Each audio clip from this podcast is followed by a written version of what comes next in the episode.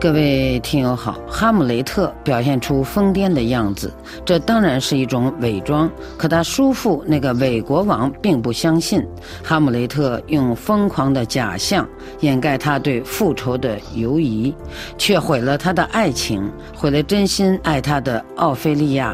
不过，哈姆雷特疯癫的背后有着深刻的哲学意义，因为他把丹麦看作一座大监狱，宫廷中你死我活。的争斗，到头来都是虚妄的幻象。在今天的欧洲思想文化长廊节目时间，旅法中国学者赵业胜介绍英国宪政制度的故乡的莎士比亚的悲剧《哈姆雷特》终极。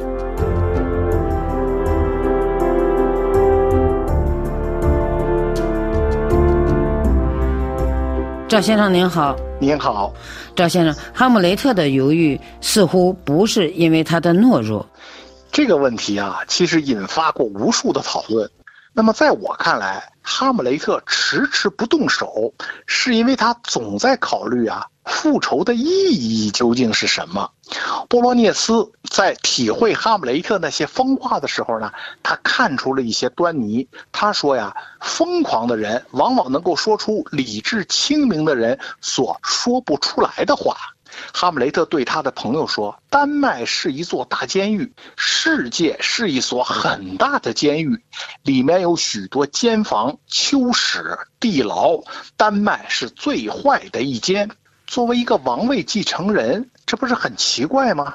这表明复仇这件事儿啊，在哈姆雷特脑子里，他和权力的意义是纠缠在一起的。更进一步，他甚至怀疑起善恶的标准是什么。他说：“世界上的事情本来没有善恶，是个人的思想把它分别出来的。因此呢，那些野心不过是如噩梦一般的。”空虚轻浮的东西，野心家不过是梦的影子，所以帝王英雄，只不过就是乞丐的影子。抱着这种怀疑论的人，很难决定去实施一件大事。可他父亲被害的血仇，从世俗角度看，又必须去报，这让哈姆雷特很犯难。他责怪自己：“我真是个蠢材。”我亲爱的父亲被人谋杀了，鬼神都在鞭策我复仇。我这个做儿子的却像个下流的女人，只会用空言发牢骚。这一点呢，他的那个叔父啊，倒是看得出来。他就不信哈姆雷特的疯狂。他说他的精神错乱不像是为了恋爱。他说的话虽然有些颠倒，也不像是疯狂。他有什么心事？盘踞在他的灵魂里，哈姆雷特的疯狂啊，掩盖着他的思考。他坚持让他母亲和叔父来看他编导的这场戏。当舞台上出现国王入睡、被人下毒的这个场面的时候呢，这个伪国王就一下子站起来了，大声的喊：“给我点起火把来！火把，火把！”他的这个行为就一下子验证了他就是凶手。莎士比亚似乎非常关注暴君统治的问题，确实如此，这也是一个近些年来啊被研究者关注的问题。诺顿版莎士比亚全集的主编斯蒂芬·格林布拉特有一部力作，叫做《暴君：莎士比亚论政治》。在书中，他就指出，从1590年早期。他职业生涯开始直到结束，莎士比亚就一再试图解决一个令人深感不安的问题：一个国家怎么可能落入暴君之手？他思考为什么人们会被一个明显不适合执政的领导人，被一个莽撞、冲动、居心叵测或对真相漠不关心的家伙吸引？为什么在某些情况下，谎言？粗野或残忍的势力不是致命的缺陷，而是一种吸引狂热追随者的魅力。为什么平时骄傲和有自尊的人会屈服于暴君的厚颜无耻，屈服于暴君认为自己可以为所欲为的良好感觉和他无耻的下流行为？伪国王克罗蒂斯就是这样一个用阴险毒辣的手段篡位的暴君。哈姆雷特验证了他就是杀害自己父亲的凶手，但让他不解的是，这么一个毫无羞耻感的人，竟能堂而皇之的坐上王位。他说：“我的叔父是丹麦的国王，那些当我父亲在世的时候对他扮鬼脸的人，现在却都愿意拿出二十四十、五十、一百金洋来买他的一副小照。”这里面有些不是常理可解的问题，要是哲学能把它推究出来，所以随后呢，哈姆雷特的行动就都和这个问题有联系，跟着就是一场激烈的冲突，是哈姆雷特和他母亲的冲突吧？对，这个戏演完了呢，国王和王后都明白。哈姆雷特他是为复仇而演这出戏的，那么国王呢就躲起来去设计防止哈姆雷特的阴谋，他要让哈姆雷特呢去英国，而随行的人手中有一封呢他写给英国国王的密信，他让英国国王见到哈姆雷特立即把他处死。这个篡位者他心里明白啊，一个大人物发起疯来是不可以轻视的。因为他知道自己的罪行已经暴露了，而王后呢，此刻却急着要和儿子见面，他似乎是想向儿子做些解释，但是哈姆雷特啊，他是依旧装疯卖傻，却在疯疯癫癫的话语中当面揭穿了母亲顺从罪恶的行为，他就直斥母亲啊。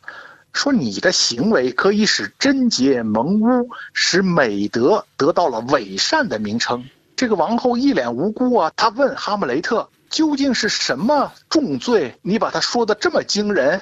哈姆雷特就爆发了，他让王后去看老王和新王的画像。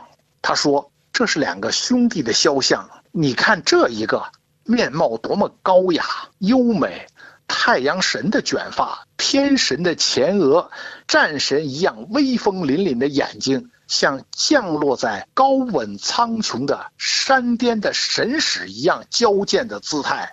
这是你从前的丈夫，现在你再来看这一个，你现在的丈夫像一颗霉烂的禾穗，损害了他健硕的兄弟。你有眼睛吗？你甘心离开一座大好的高山？靠着这荒野生活吗？这一连串的指责呀，真是让王后是无地自容。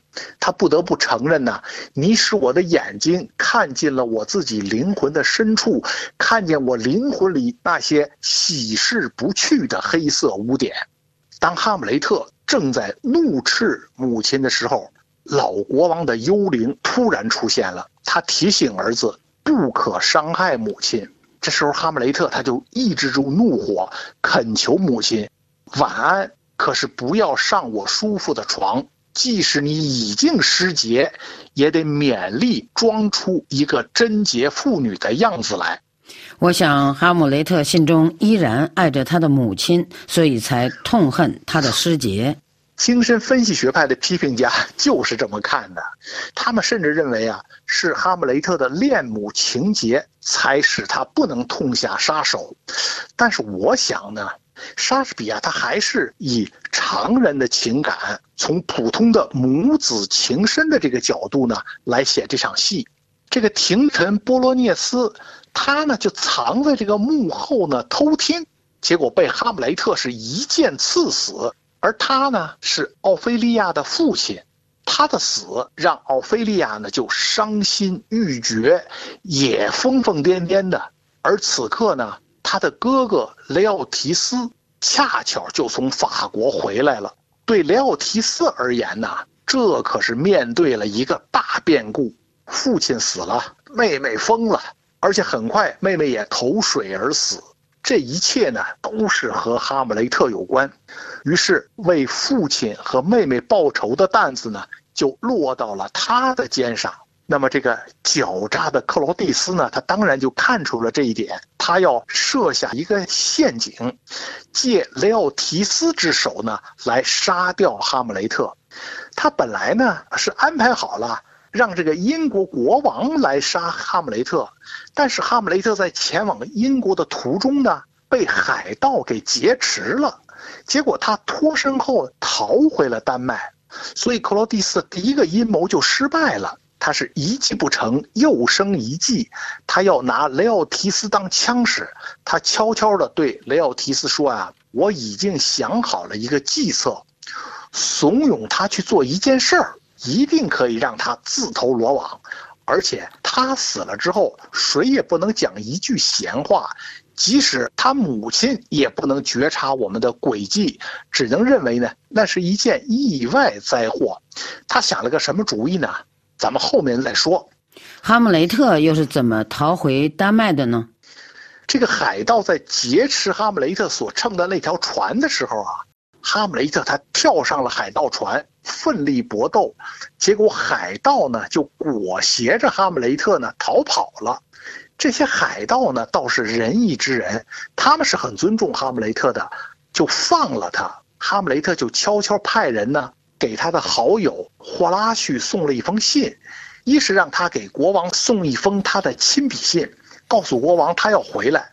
另外呢，他让霍拉旭来他的藏身之处与他相见，他有重要的事情要告诉他。原来呢，哈姆雷特在船上啊，他发现了他叔父给英国国王的密信，让英王处死他，所以呢，他就偷偷的把这封信呢给换了，自己伪造了一封给英王的信。这信上是让英王啊立刻处死前来送信的人，而他自己呢偷偷的就回到了丹麦。他现在知道啊，他叔父要对他下手，而他并不知道雷奥提斯已经回来，而且已经和他的叔父成了同谋。他更不知道呢，奥菲利亚已经投河自尽。我们下次再接着说。好的，那就谢谢赵月胜，谢谢。